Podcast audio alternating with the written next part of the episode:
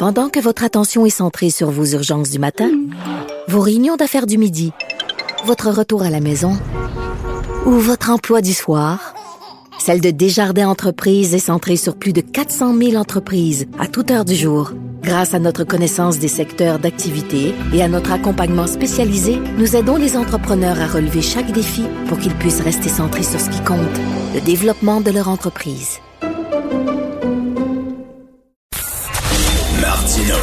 Ne ratez plus rien. Cette émission est aussi disponible en podcast dans la bibliothèque balado de l'application ou du site cul.radio.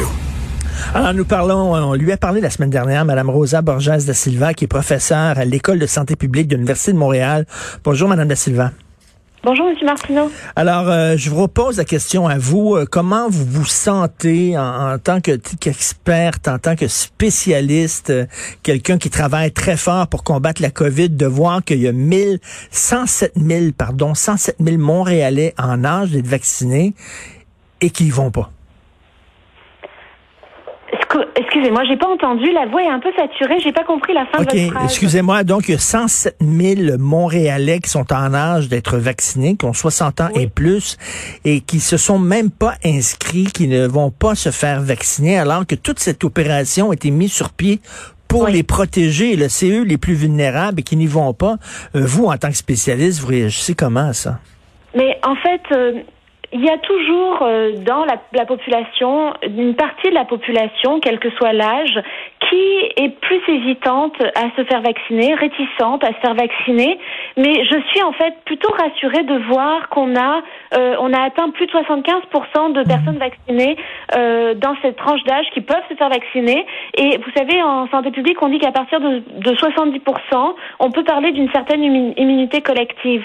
Donc, il faudrait maintenant, rendu à plus de 70% de ces personnes-là, ouvrir aux autres tranches d'âge en attendant que les, les, ceux qui hésitent ou ceux qui sont réticents euh, se décident pour ne pas euh, en fait euh, ralentir la vaccination. Donc c'est un succès, 75 de, de, de gens vaccinés jusqu'à maintenant cette tranche d'âge là. Oui, c'est quand même un succès parce que dans ces les 25, ben en fait dans les, les, le pourcentage de personnes qui restent à vacciner, il y a peut-être des personnes qui sont hésitantes, comme je vous dis, qui sont réticentes. Il y a des personnes aussi euh, peut-être qui, qui sont euh, allophones, qui n'ont pas encore eu, euh, ont compris que c'est le temps qu'ils aillent se faire vacciner. Euh, il y a des stratégies qui doivent être déployées aussi pour les personnes qui sont peut-être plus à mobilité réduite. Donc dans ce contexte, c'est ça me paraît raisonnable comme chiffre, disons, et, et je, je, je me sens rassurée en effet. Et je pense qu'il faut vraiment ouvrir à d'autres tranches de la population. Mais reste que ces gens-là vont être protégés parce que d'autres personnes ont agi de façon responsable et sont, sont allés se faire vacciner. Donc, il va y avoir une masse critique et ça va protéger ces gens-là. Mais euh, ceux, bon, il y a peut-être des gens qui ont oublié, comme vous dites, il y a peut-être des gens euh, qui sont allophones, qui savaient pas trop. Mais, il y a des gens qui sont résistants, qui veulent rien savoir et il y a une part d'irresponsabilité là-dedans. là dedans mais c'est sûr qu'il y a des gens qui, qui, qui, euh, en tout cas, des anti-vaccins ou des gens qui sont réticents parce que ils ont peur et qui croient pas en la science ou parce qu'ils pensent que le vaccin a été développé trop rapidement. Mais je les encourage vraiment à, à, à, croire en la science, à voir en fait les effets du vaccin. On voit les premiers résultats avec des pays comme Israël ou l'Angleterre où la vaccination et ben, surtout l'Israël, la vaccination est allée très bien. On voit qu'ils ont pu euh, euh, réouvrir certains lieux. C'est la clé vers la liberté, la vaccination. Donc plus on ira se faire vacciner, plus on va être nombreux vaccinés, plus on va pouvoir revenir à une vie normale et, et on a tous hâte de revenir à une vie normale. Oui, tout à fait. Selon vous, euh, parce que c'est le nerf de la guerre, c'est la vaccination, là. Et il y a comme une course avec les variants. Il faut qu'il y ait davantage de gens vaccinés pour essayer de court-circuiter euh, l'avancée des variants, c'est ça?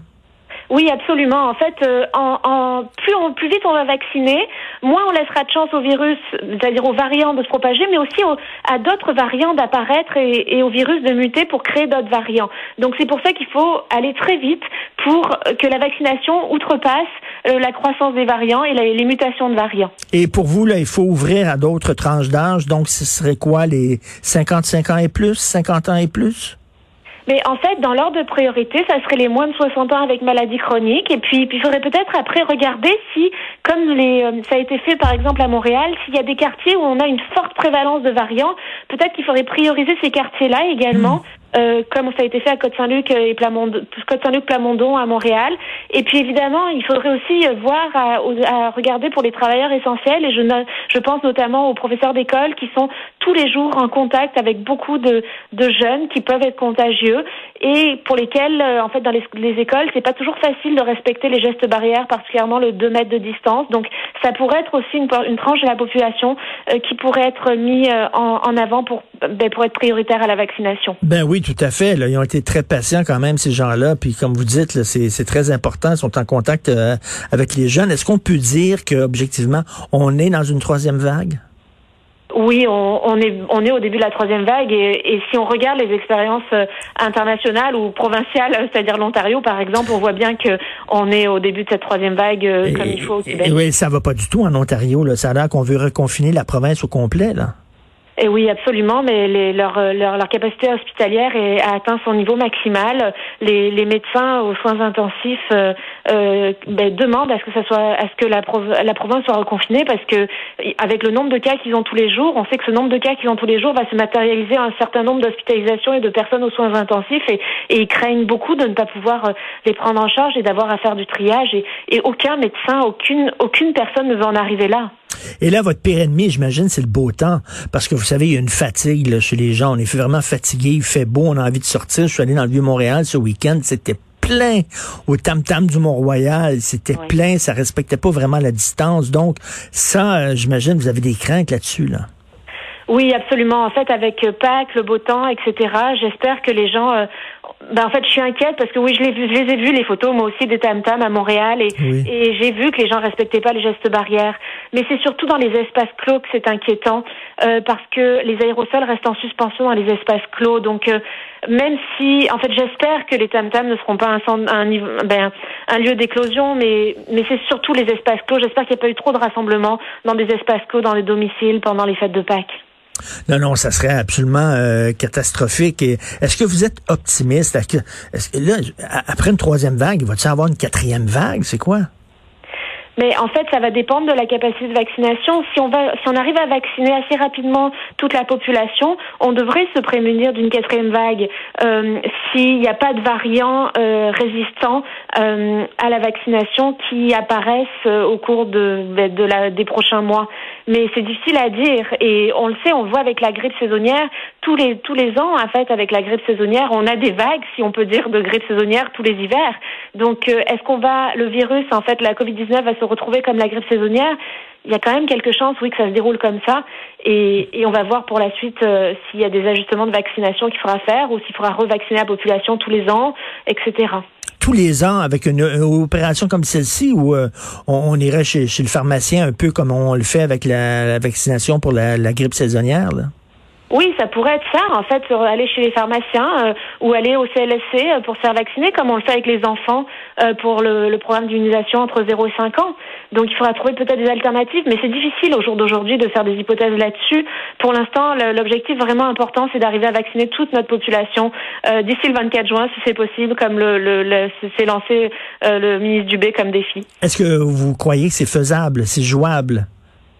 Ben en fait, ça l'était certainement quand on a on s'est dit que euh, euh, quand on avait le vaccin AstraZeneca, mais sachant que là il y a eu des ben, en fait des, des petits cas de, de ben, quelques cas exceptionnels de, de, développement de symptômes graves à la suite à l'administration de ce vaccin. Euh, c'est sûr que les gens sont beaucoup plus réticents maintenant à le prendre et, et c'est très dommage parce que comme le disaient plusieurs experts médecins, disons ou microbiologistes, ce sont des ce sont des cas exceptionnels et et, on, et dans toute l'histoire de la maladie de la maladie, du développement de vaccins et de médicaments, on a des cas extrêmement hmm. rares comme ça de, de vaccins, de, de, d'allergies sévères ou de symptômes graves ou d'effets adverses graves. Donc, euh, sachant qu'on a une personne sur un million qui développe des symptômes, on a très peu de chances que ça tombe sur nous et, par contre, le bénéfice d'être vacciné est très très grand. C'est ça, il n'y a, aucun vaccin qui est 100% sécuritaire. Il y a toujours des, des effets secondaires euh, pour certaines personnes. Dans chaque vaccin. Absolument.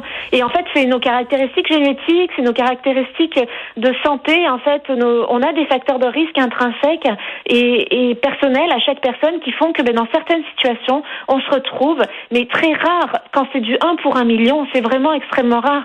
Si on regarde toutes les doses d'AstraZeneca qui ont été qui ont été distribuées dans le monde, c'est extrêmement rare. Donc, euh, moi, j'encourage vraiment les gens à aller se faire vacciner, quel que soit le vaccin. Mais vous savez qu'il y a une crainte. À moi, je, suis allé me faire vacciner ma première dose et euh, les gens m'ont reconnu. Savez que j'étais journaliste et euh, tout le monde venait me voir. Et la question qu'ils me posaient, c'est est-ce que vous pensez qu'on va avoir l'AstraZeneca? Et les gens étaient craintifs.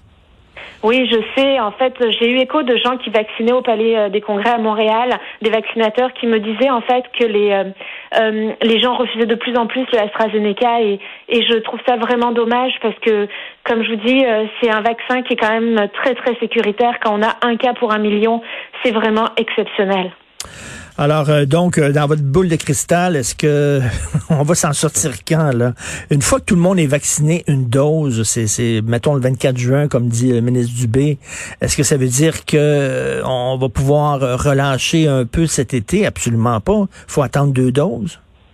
Mais en fait, c'est sûr que ça va être mieux d'attendre deux doses. Mais par contre, ce qu'on peut, ce avec la vaccination, on va quand même avoir, euh, avec la première dose, on va avoir une certaine immunité. Et ce qu'il faut savoir aussi, c'est qu'en été, on, on, vit beaucoup plus en extérieur. Donc, ce mode de vie en extérieur fait que on a euh, beaucoup moins de, de, de, risques de, propagation. Donc, je m'attends à ce qu'il y ait des, certains relâchements quand même pendant l'été. OK, on se croise les doigts. Merci beaucoup d'avoir pris le temps de nous parler, Madame Rosa Borges da Silva, euh, professeure à l'École de santé publique de l'Université Montréal. Bonne journée. Bonne journée, au revoir.